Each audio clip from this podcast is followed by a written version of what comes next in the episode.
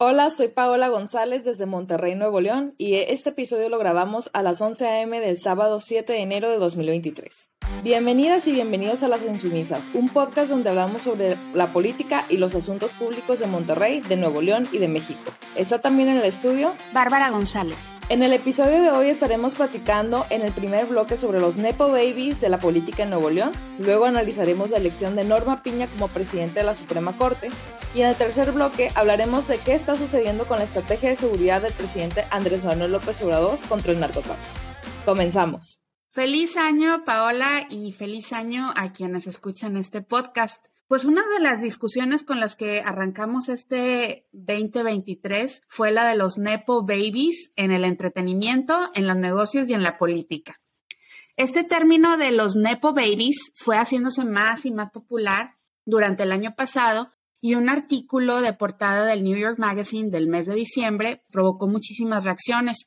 Este artículo, no sé si lo viste, Paola, pero incluía infografías donde estaban así como que las cabezas de los Nepo Babies en unos como cuneros. Y, y, las infografías ilustraban que muchas de las celebridades que conocemos, pues vienen también de familias de celebridades. Y el argumento es que ellas y ellos fueron capaces de lanzar sus carreras en el entretenimiento sin pasar por las dificultades de alguien que no tiene estas conexiones gracias al nepotismo. Una llamada de papá por aquí, una recomendación de mamá por acá. Y vimos a algunos defendiéndose de la acusación de que han llegado donde están por el privilegio y las conexiones de sus familias. Pero una de las reacciones que a mí me pareció pues como más mesurada, considerada, fue la de Alison Williams. Ella es, la, es una actriz de Girls y de Get Out, la película, y es hija de un presentador muy famoso de noticias de la cadena NBC, Brian Williams, y de su esposa, una productora de televisión. A ella le preguntaron por este tema de los Nepo Babies y lo que dijo, y aquí cito, es, la gente está buscando que se reconozca que la cancha no está pareja y que eso es injusto y que nadie está haciendo nada para hacer esto más justo.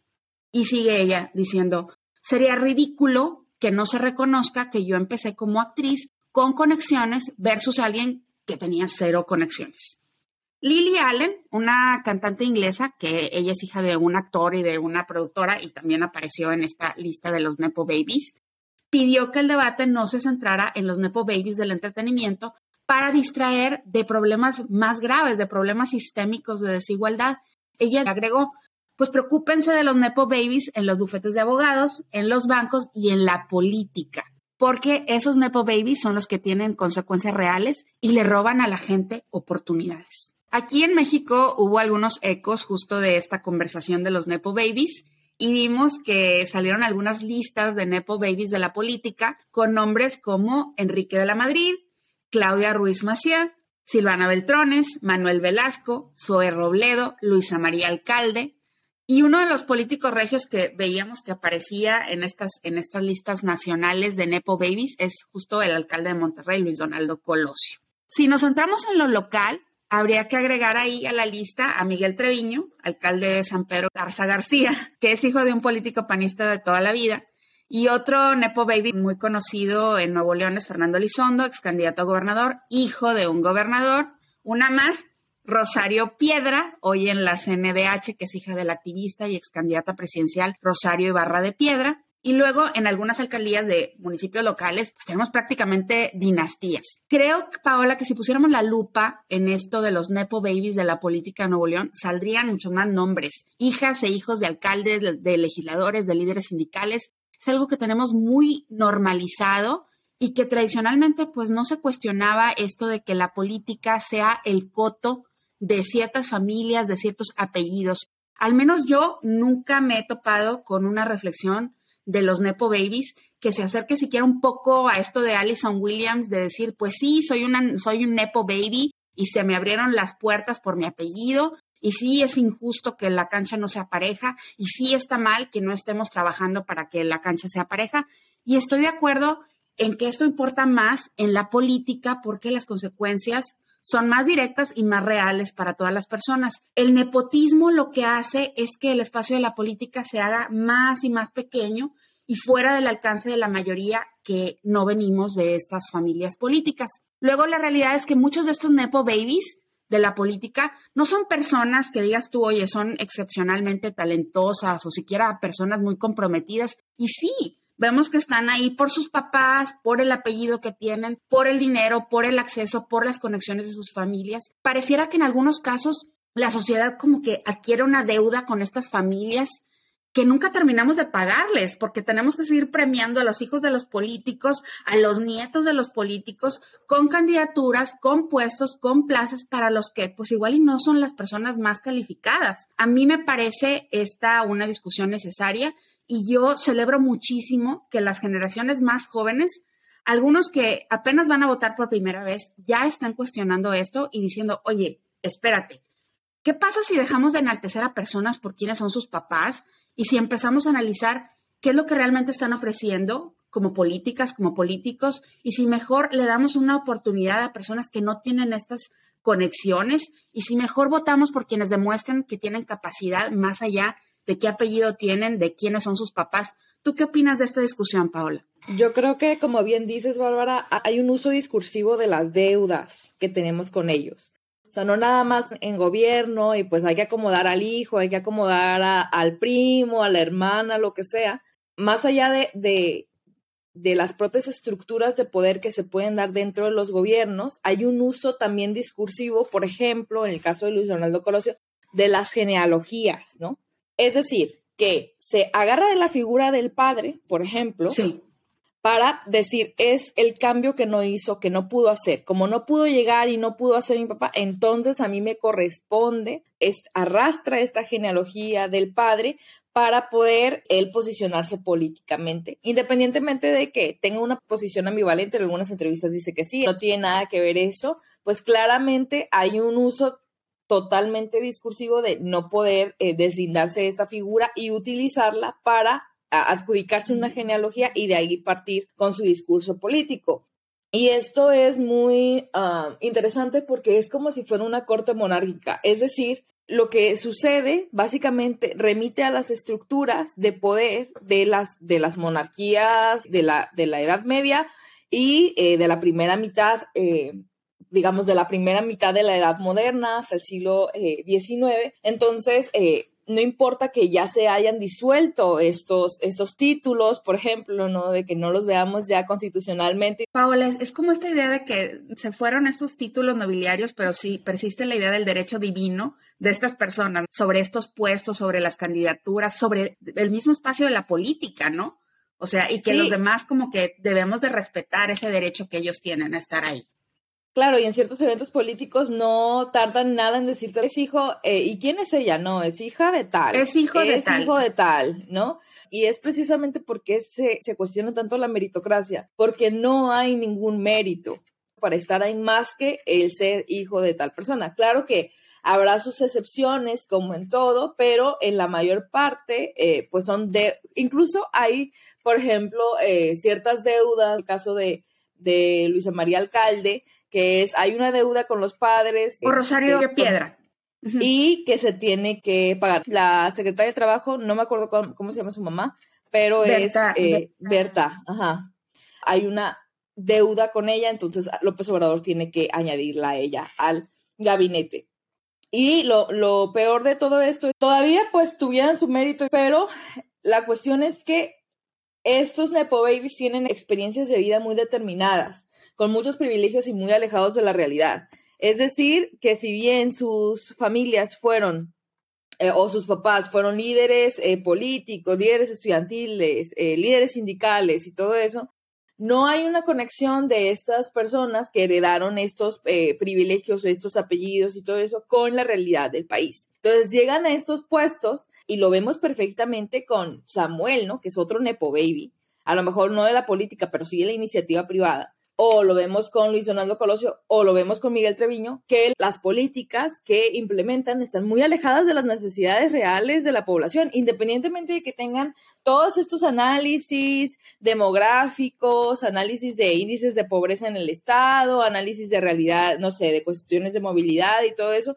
Independientemente de todo eso, sus políticas van en contra de lo que realmente necesita el Estado. ¿Por qué? ¿Qué, conexión puede tener un gobernador que creció en este, en este privilegio con con la falta de agua, por ejemplo, en ciertos municipios de, de Nuevo León durante la crisis del agua pues es muy difícil porque pues no, a él claramente no le careció nunca el agua en su casa. Entonces, como que no nada más es eh, pues este discurso ridículo, ¿no? Esta adscripción a las genealogías, sino también un distanciamiento total de las necesidades eh, de la población por no haber, por haber crecido en círculos de, de privilegio. Y claramente también, pues la última parte que ya mencionaste, que es que no hay un reconocimiento de estas realidades de parte de ellos mismos. No hay un reconocimiento de están adscritos a una genealogía y que tienen ciertos privilegios por estar adscritos a la misma, o sea, por tener esos apellidos.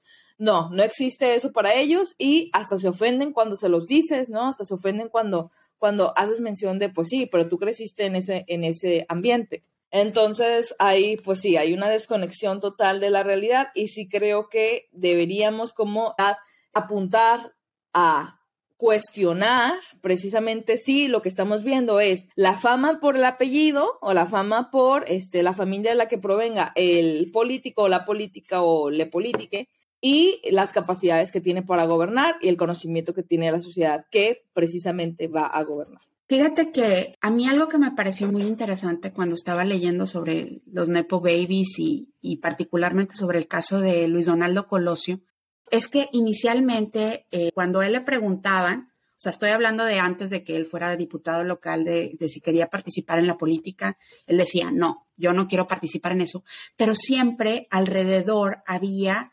estructuras y había personas que lo estaban animando, ¿no? A que se lanzara. ¿Por qué? Porque eran personas que buscaban, por asociación, beneficiarse de ese apellido.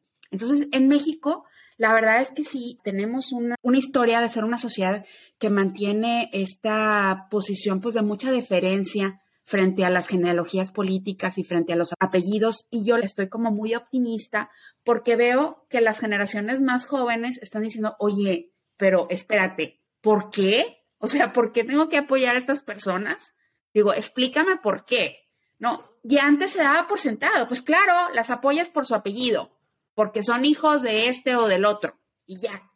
Entonces, ese cuestionamiento sí me parece que es nuevo y a mí me da mucho optimismo respecto al tipo de participación más informada y más crítica que podemos tener en la democracia mexicana en un futuro. Y más democrática también, o sea, más igualitaria, porque así le das eh, también lugar eh, a las voces que pues no provienen de este, de este privilegio. Claro, claro. Claro, es una cuestión de, pues, de justicia, ¿no? De que todos, realmente todos puedan participar y que las oportunidades no estén siendo acaparadas por ciertas familias y ciertos personajes con ciertos apellidos. y bueno, pues vámonos, Paola, al segundo bloque. Ya teníamos rato platicando sobre esto, de lo que está sucediendo en el Poder Judicial aquí en México con esta elección de la ministra Norma Piña como presidenta de la Suprema Corte de Justicia de la Nación. Ella es la primera mujer en presidir la Corte, fue electa para un periodo de cuatro años y ella arranca con este compromiso de mantener la autonomía, la independencia de la Corte. El antecedente a esta elección fue la revelación de que la candidata del oficialismo del presidente López Obrador, la ministra Yasmín Esquivel de Riobó, habría plagiado su tesis de licenciatura. Las evidencias pues son muy claras. Esquivel presentó una tesis idéntica a una que ya se había presentado un año antes y estas evidencias pues tuvieron amplia difusión en los medios y en las redes sociales. La defensa que emprende el oficialismo de Esquivel fue bastante cínica. Estaban apostando a sacar adelante su candidatura apelando pues al tribalismo más básico. A, no importa qué haya hecho esta persona porque ella es una de las nuestras y quien la está señalando pues son nuestros enemigos. El asunto no ha quedado cerrado luego de la derrota de Esquivel porque la UNAM pues no se ha pronunciado sobre este caso del plagio, están dando largas. Hay muchas presiones para que Esquivel se mantenga ahí en la Corte como un voto seguro para el oficialismo, pero en otros contextos la realidad es que un escándalo así ya habría llevado a una separación del cargo. Norma Piña ciertamente no es una aliada del presidente López Obrador. Ella es ministra de la Suprema Corte desde 2015 y llegó a propuesta de Peña Nieto. ella se ha opuesto a varias de las propuestas del presidente López Obrador. Por ejemplo, Paola, en el caso de la consulta sobre enjuiciar a los expresidentes, ella argumentó que si las autoridades tienen evidencia de ilícitos, están obligadas a actuar y que no tienen por qué consultar a los ciudadanos si deben cumplir con su función. Ella también ha sido una ministra que ha votado a favor de los derechos humanos, a favor de los derechos de las mujeres, y yo he leído que hay mucha esperanza de los grupos feministas con esta elección de Norma Piña, se sienten representados por este perfil. En los próximos años va a estar tratando en la Corte temas importantes para las mujeres como el derecho a decidir, pero también temas como la militarización y el desmantelamiento del INE que pretende el oficialismo. La oposición aplaudió la elección de Norma Piña y el oficialismo intentó construir una narrativa de, bueno, pues al menos no ganó el ministro que no queríamos, el ministro calderonista. Pero esto sin lugar a dudas, pues sí es una derrota para el gobierno de López Obrador. En Saldívar, el presidente de la Corte saliente, tenían a un aliado, a un alineado, y Piña pues llega como una ministra independiente a la presidencia de la Suprema Corte. ¿Cómo ves, Paola, esta elección? ¿Podemos decir que, que la elección de Norma Piña como presidenta de la Suprema Corte es una buena noticia? Sí, yo creo que es una excelente noticia. Creo que ha sido la ministra más congruente, por lo menos era la persona que yo quería que ganara, precisamente por sus votaciones a favor de las minorías y a favor, por ejemplo, del derecho a decidir. El voto también en contra de la militarización que hizo. Entonces sí, creo que es uno de los perfiles pues, más consistentes que tiene el, Poder Judicial, pero claramente no agradó a la opinión pública eh, que está del lado del presidente y de la, de la 4T, precisamente pues porque el, el que designa, eh, el que manda eh, a, a Norma Piña a la Suprema Corte fue el presidente Enrique Peña Nieto que muchos eh, de mis amigos dicen, comentan que fue el único legado, el único buen legado del presidente Peña Nieto fue, Norma, Piña. exactamente. Entonces creo que es una excelente noticia.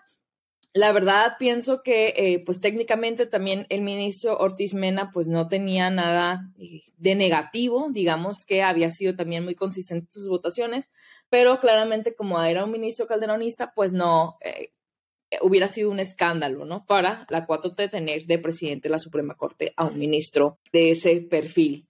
Y lo de Yasmín Esquivel se me hace que le hace mucho daño al Poder Judicial en el sentido de que hay una fragmentación muy, muy pronunciada dentro de los sectores intelectuales, ¿no? Como la, eh, precisamente la, Universidad Nacional Autónoma de México, que no sabe qué hacer, que tiene presiones políticas, ¿no? Que aunque sea autónoma, depende de cierta forma de presupuestos que da la federación de apoyo a, a la universidad. Y pues hay un quebrantamiento ahí con la universidad y también hacen el ridículo los del gobierno, por ejemplo, a poner a la Fiscalía de la Ciudad de México a decir que eh, Yasmín Esquivel no había plagiado, eh, que se había hecho una investigación de tres días para concluir que la ministra Esquivel no había plagiado eh, su tesis.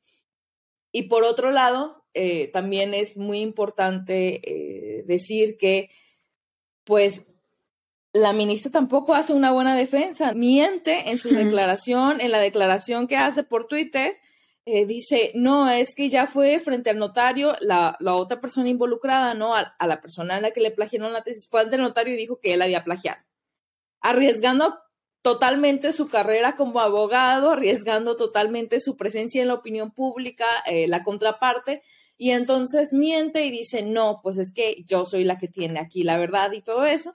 Y es un escándalo total porque precisamente, o sea, en lugar de decir, sabes que me, me, retiro, ¿no? Por el escándalo o, o, decir de que no, pues me atengo a las conclusiones que llegue a la Universidad Nacional Autónoma de México la peor manera posible. Entonces, claramente hay una, eso es, ese es el, caso el que inclina la balanza a favor finalmente de la ministra Piña. Y eh, a mí se me hace un escándalo porque precisamente hay una crisis de legitimidad dentro del Poder Judicial si ya eh, tenemos como que una serie de crisis de, institucionalidad, pues se suma otra ahora en el Poder Judicial. Y justamente se mezclaron varios escándalos en la Suprema Corte ahora en diciembre, con también lo de la ministra Margarita Ríos Farhat, que no se excusa ante el caso de Javier Navarro, ¿no? Que no se excusa para eh, dar los fallos a favor de Javier Navarro, independientemente que había trabajado con él, este, y había que su hermana trabaja para el gobierno. Para el gobierno. Y entonces hay un claro conflicto de interés ahí, la ministra no se excusa y entonces hay otra pérdida de legitimidad ahí. Y lo que a mí me alarma mucho es de que se utilizan estos discursos. Bueno, por un lado, aplaudimos, ¿no? Los, las feministas, eh, la llegada de Norma Piña a la presidencia de la Suprema Corte, la primera mujer, ¿no? En 200 años que tiene este puesto. Y por otro lado, había feministas también diciendo, no, es que son discursos más misóginos los que se, le, se construyen alrededor de Yasmín Esquivel, porque es claramente porque es mujer que le están cuestionando y todo eso. Y pues con la elección de la ministra presidenta, pues claramente queda claro que no es de esa manera, porque se elige de todas formas a una mujer. Y entonces es, y que una mujer votada además por, pues la mayoría son hombres en la Suprema Corte quedan en ridículo también este, las feministas que están eh, relacionadas al oficialismo, precisamente por eso, porque no era una cuestión de que era mujer, no era una cuestión de, pues, estás plagiando la tesis, y entonces también tenemos que aprender a no cuestionar nada más porque es mujer, hay que defenderla, no, pues las mujeres también pueden ser... Eh, pueden plagiar, pueden eh, cometer abusos y no por ser mujer también tenemos que perdonar este, todas estas cuestiones la ministra Yasmín Esquivel además había tenido otros escándalos, ¿no? Como el de la vacuna que tú misma me comentaste, Bárbara, cuando fue a vacunarse con su esposo y cuando cometió fraude básicamente el consulado mexicano allá en, San Antonio, Texas. Entonces, hay varias cuestiones ahí que, eh, que no quedan esclarecidas y que son también signos de la corrupción imperante dentro del Poder Judicial. De la Paola, una última pregunta antes de que nos vayamos al, al último bloque. ¿Tú crees que es sostenible que, que Yasmín Esquivel, independientemente de que perdió esta votación para presidir la Suprema Corte, que algo que no dijimos y que también lo, lo apuntaron muchos analistas, es que este es un caso como de overreach, porque no se había dado el caso de que candidatos a presidir la Suprema Corte acabaran de llegar, como es el caso de Yasmín Esquivel. Pero bueno, era la candidata del oficialismo y se lanzó, perdió la votación. ¿Se debe quedar después de esto?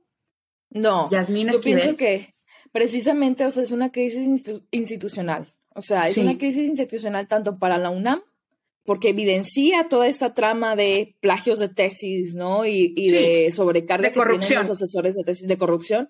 Y además de que no se revisan estas cuestiones para que una persona llegue a la Suprema Corte de Justicia y que además se defiende y miente. Es que precisamente es lo más grave, que cuando sale la acusación que ella sabe que es cierta y que todas las pruebas demuestran que es cierta, ella dice, no, no es cierto, ¿no? Lo mismo con la ministra Margarita Ríos Farhat, dice, no, no hubo conflicto de interés. O sea, no, no hay un, un arrepentimiento, no hay un viraje discursivo, es, no, yo tengo la razón, porque se saben protegidas por eh, otros, bueno, la ministra Margarita ya menos, porque López Obrador ya salió a decir que ya... Sí, pero por el poder económico. pero por el poder tipo protección. Exactamente. Entonces sí, no debería de seguir, pero pues vamos a ver cómo concluye esto, tanto para la universidad como para el Poder Judicial. Y bueno, nos vamos eh, al siguiente bloque. Hace dos días amanecimos con la noticia de un Culiacanazo 2.0, caracterizado por vialidades cerradas, por vehículos incendiados, balaceras en la ciudad de Culiacán y algunas alertas del gobierno para que las personas no salieran de sus casas, incluida la suspensión de labores gubernamentales y la asistencia de clases en la capital de Sinaloa. No nada más un culiacanazo, fue también los mochis, también hubo enfrentamientos en Guasave, en Mazatlán, entonces ahí todo el estado se, se incendió, digamos, todo estaba cerrado, toda la carretera eh, del sur al norte del estado pues estaba bloqueada. Una vez más, ya había ocurrido el culiacanazo, este, ya habían capturado a Video Guzmán y una vez más los cuerpos de seguridad del país capturan al hijo del Chapo Guzmán que fue cabeza del cártel de Sinaloa y también la principal figura del narcotráfico durante más de una década y cuyo apellido, hablando de Nepo Babies, ¿no? Video Guzmán también es un Nepo Baby. Este, Así es. Cuyo apellido es, pues, es la fama, le precede, ¿no? Dicen Guzmán por todo el mundo y todo el mundo ya sabe quién es. Si bien López Obrador había anunciado durante toda la campaña que iba a renunciar a la estrategia de Felipe Calderón, caracterizada por el descabezamiento de los grupos eh, criminales, esta recaptura de Guido Guzmán revela que hay una necesidad del mismo teatro calderonista, o sea, de la misma estrategia, ¿no? Que genera tanta publicidad, eh, no nada más en los medios nacionales, pero también en los medios internacionales. Esa estrategia, llamada Kingpin Strategy, el investigador Pérez Ricard la define como una estrategia que dedica recursos desproporcionados a la eliminación de supuestos jefes criminales. La estrategia se enfoca en los criminales, no en el crimen per se. La persecución del Kingpin es la meta y no el medio. Esa estrategia surgida en las filas de la Drug Enforcement Administration, o DEA, se basa en la premisa de que eliminar a los jefes de las organizaciones criminales, las organizaciones se debilitan. Esa estrategia carece de efectividad, ya se ha estudiado desde eh, la guerra contra las drogas de Nixon, eh, debido a que la organización de esos grupos no es del todo vertical, es decir, que hay usualmente varias cabezas del grupo criminal y no nada más uno. El comercio de las drogas además ya está diversificado. Si ya en los 70 está diversificado, ahora es muchísimo mayor. O sea, no nada más es comercio de las drogas, sino que hay tráfico de migrantes, por ejemplo, eh, redes de prostitución, y no nada más es, por ejemplo, ya de que la marihuana es la cocaína, sino que ya hay una serie de drogas ilegales, ¿no? Que se comercian. Y también la otra razón por la cual esta estrategia no ha funcionado es que se han subestimado el carácter más racional de los líderes de las organizaciones en comparación con el de los subordinados de los mismos. Es decir, que si tenemos, por ejemplo, a un líder que ha sido durante 10 años líder del cártel de Sinaloa, y entonces eh, se captura, bueno, en este caso estoy hablando de Joaquín Guzmán Loera, se captura y entonces hay una guerra que se libra entre los hijos de Guzmán Loera y eh, el licenciado, ¿no? Damaso, que, que básicamente genera un derramamiento de sangre brutal, no nada más en Sinaloa, sino en varios lugares del país. Entonces, eh, precisamente es por estas razones que la captura de los jefes se traduce usualmente en más violencia. Sin embargo, debido a la popularidad de esta estrategia para captar recursos federales y el impacto favorable en la opinión pública, porque es como, ah, ya lo capturaron, o sea, ya, este, ya se desisto el cártel de Sinaloa o el cártel del Golfo, eh, estas organizaciones, hacen que esa sea la principal estrategia contra el narcotráfico. Según Pérez Ricard, esta estrategia además ha provocado la violación de la presunción de inocencia y el otorgamiento de poderes discrecionales a las autoridades, en el caso de México, al ejército, ¿no? A la Secretaría de Marina y a la Sedena para la persecución de las organizaciones de la droga. Por esas razones y la cantidad de muertes, o sea, llevamos medio millón de muertes que hemos eh, tenido desde el inicio de la guerra contra las drogas, sin tener ningún resultado sobre el debilitamiento de las que ya aparecen instituciones de la droga, la guerra contra las drogas se ha declarado una guerra perdida, o sea, no, no hay manera de ganarla y nada más eh, se gasta y se gasta dinero. Según Reforma, la captura de Ovidio Guzmán costó 900 millones de pesos a los comercios de Culiacán, que tuvieron que cerrar por la respuesta de los grupos criminales. Esta cifra puede llegar a los 1.350 millones de pesos si se agregan los daños sufridos por el sector productivo e industrial. ¿Qué opinas tú, Bárbara, de esta estrategia? ¿Cuáles han sido sus efectos, no solo en Sinaloa, sino en las ciudades de Monterrey y el norte del país? Pues, Paola, de acuerdo en lo que tú apuntas, creo que esta estrategia, eh, la Kingpin Strategy de la DEA, pues ya eh, ha demostrado sus limitaciones, eh, no solamente en México, sino también en Colombia, ¿verdad? Donde también se, ensayó, eh, se ha ensayado esta estrategia de descabezar a los carteles, pero lo que hemos visto es que el descabezar a los carteles hace muy poco, o sea, tiene muy poco impacto en lo que tendría que ser el fin, que es desmantelar el negocio, porque tú quitas a una cabeza y siempre hay otros que tienen eh, la oportunidad y el deseo de eh, ocupar ese espacio que deja la cabeza que, ha sido retirada, ¿no? Pero ¿por qué siguen los gobiernos insistiendo en esta estrategia? Y es algo que, que tú apuntabas ahorita. Siguen insistiendo porque es una manera relativamente sencilla para apuntarse puntos políticos. Y lo estamos viendo con el tipo de titulares que han salido a partir de la captura de Ovidio Guzmán, se le está aplaudiendo a López Obrador, se le está aplaudiendo a, Joe Biden también.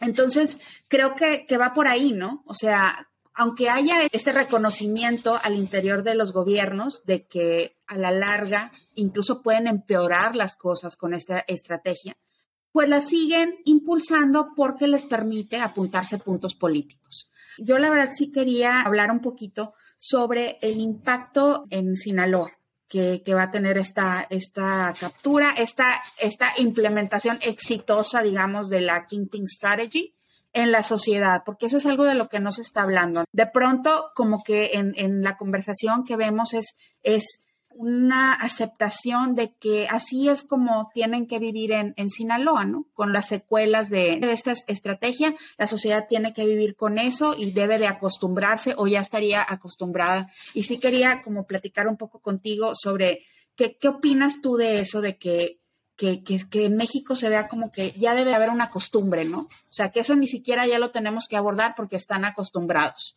Sí, creo que en Sinaloa en particular hay un discurso muy ambivalente respecto a estas cuestiones en el sentido de, por un lado, ¿no? Hay políticas públicas en Sinaloa que son de, del desarme de la población, de la prohibición, incluso se me hizo un poco ridículo, ¿no? Me voy a extender un poquito en esto, de la prohibición en Halloween de los disfraces de narcotráfico y de la apología de la, de la violencia. Y entonces uh -huh. yo digo, ok, que de qué nos sirven este tipo de estrategias discursivas o mediáticas para decir que el gobierno de Sinaloa está haciendo algo para detener el narcotráfico cuando tenemos algo que va, va a impactar mucho más, por ejemplo, es la captura de Ovidio Guzmán, que se tradujo en muertes, no nada más de militares, sino también de civiles, no veíamos los videos de los narcotraficantes y de los sicarios eh, secuestrando a personal de salud para llevarlos a la sierra para poder eh, pues curar a las personas que están heridas. Hablando un poco de historia, es cuando empieza el tema del narcotráfico en Sinaloa. Su raíz tiene eh, la llegada del opio a Sinaloa, se empieza a sembrar la amapola, porque además es una región, la Sierra de Sinaloa, que tiene las condiciones de clima y de altura para que se pueda sembrar eh, la amapola, y entonces tiene, el estado de Sinaloa, y digo tenemos porque nací ahí, toda mi familia, mis abuelos son de ahí, entonces, una tradición de 100 años, de más de 100 años, con la presencia del ejército en las calles. Uh -huh. O sea, de 100 uh -huh. años de la presencia del ejército, para mí, toda mi infancia, o sea, desde, claro, antes de la guerra contra las drogas, a que, pues yo siempre viví con, eh, con la imagen de los marinos, eh, con la imagen del ejército, patrullando, te los encontrabas en el Oxxo, o ibas, por ejemplo, a la Sierra de Sinaloa, de pueblitos mágicos ahí, Cosalá, por ejemplo, o el fuerte y pues ahí están ahí los marinos y están eh, muchos eh, que son, les dicen eh, militares con tenis, ¿no? Porque son sicarios disfrazados, disfrazados de, uh -huh, uh -huh. de, militares. Entonces hay una normalización que no tiene una generación, que tiene seis generaciones, o sea, normalización de la violencia de seis generaciones. Entonces, en Sinaloa, eh, claramente no se hace el escándalo que se hace a nivel nacional porque ya hay una normalización muy intensa. Lo que pasa es que empeora con la guerra contra el narco porque se, se debilitan las organizaciones internas del propio Estado. Entonces, eh, en algunos momentos, pues sí, eh, Sinaloa se vio rebasada de la, eh, por la violencia, por ejemplo, en Tamaulipas. Tamaulipas era mucho más violento, Nuevo uh -huh. León, incluso Veracruz. Entonces, hay una normalización muy presente de muchas generaciones. Eh, a mí siempre me sorprende la, la, forma de abordar la muerte allá. Es muy distinto cómo se habla de la muerte allá a cómo se habla de la muerte en otros estados.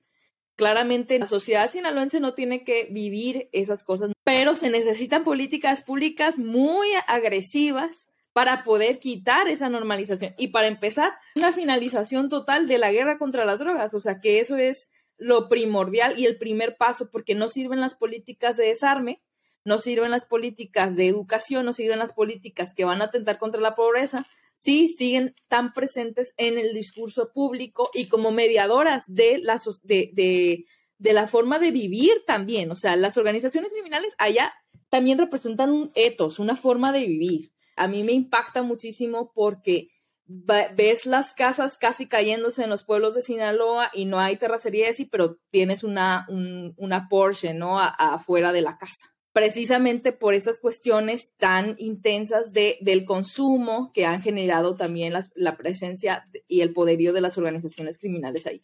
Entonces, es difícil, es muy difícil la situación del estado en el que nací porque hay muchos ejes que hay que atacar y no ayudan claramente eh, la romantización que se hace, porque hay una romantización también de la captura de Ovidio Guzmán. O sea, a mí me, me, impacta mucho que haya sido con la misma camisa, con el mismo aspecto. El video que sacó el ejército es con el mismo aspecto que el primer culiacanazo. Uh -huh. ¿Para qué? Para que la opinión pública lo reconozca, para que diga, sí, sí es él. Y entonces... Sí, que no haya así como que hasta elucubración de que puede que sea otra persona. Seguro ya hay corridos sobre este nuevo... No, hay muchísimos. Una cosa que, a mí también me llamó la atención y quería que platicáramos un poquito de eso, es que yo leía que para esta operación no hubo consulta y no hubo cooperación con los gobiernos locales, con los gobiernos de los estados fronterizos, con el gobierno de, Sinaloa, o sea que, que hubo sorpresa de que se dio y se dio en este momento esta operación. Y ahí a mí me parece preocupante esta centralización de la estrategia, porque lo que se puede ver como deseable y positivo desde el centro del país, pues no necesariamente está velando por los intereses de, de las poblaciones locales. Y a mí esto me parece súper preocupante, que se esté tomando este tipo de decisiones con tanta trascendencia y con tanto impacto sin consultar a, los gobiernos locales, sin, sin, tener la cooperación de los gobiernos locales. Fíjate que Sinaloa fue el cuarto estado que más votó a López Obrador y, el, y en la elección del 2021 para el gobernador Rubén Rochamoya fue el, el estado donde más ganó Morena donde, donde tuvo más presencia morena. Y yo pienso que esta, esto de que les valió, o sea, totalmente, no, claro, o sea, lo que se ve beneficioso para Ciudad de México, claramente no lo es. En Sinaloa no hay aprobación de la recaptura de Ovidio Guzmán porque es demasiado impacto social, o sea, está demasiado tejido las redes de narcotráfico con las redes sociales, es un, un etos, una forma de vida ya. Entonces le va a costar políticamente no nada más le va a costar políticamente en Sinaloa, sino en las ciudades del norte del país, precisamente por este distanciamiento.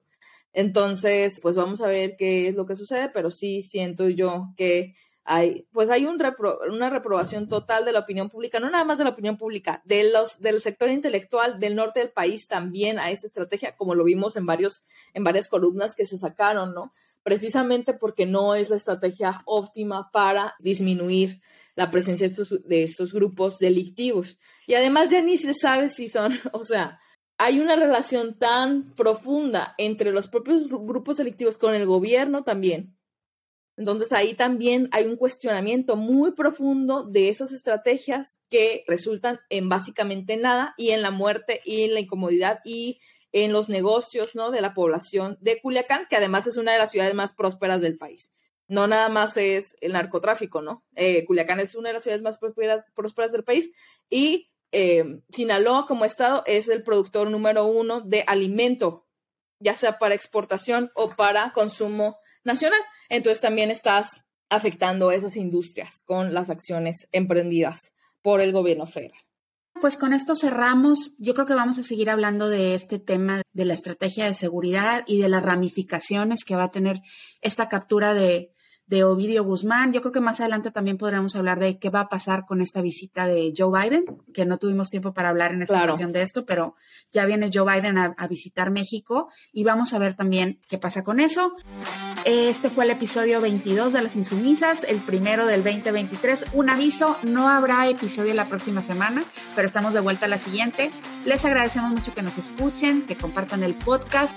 Les invitamos a que se suscriban para recibir notificaciones y también pueden seguirnos en nuestras redes sociales, arroba en Twitter e Instagram. Soy Bárbara González. Soy Paola González. Gracias por acompañarnos y hasta la próxima.